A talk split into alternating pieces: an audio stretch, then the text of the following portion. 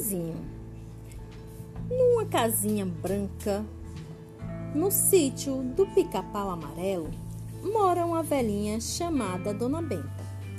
Quem passa pela estrada ia a ver na varanda de óculos na ponta do nariz. Segue seu caminho pensando: que tristeza viver assim, tão sozinha, nesse deserto. Mas engana-se, ela é a mais feliz das vovós, porque vive na companhia de sua encantadora neta, Lúcia, a menina do nariz arrebitado, ou narizinho, como todos dizem. Ela tem oito anos, é morena e já sabe fazer bolinhos de polvilho bem gostosos.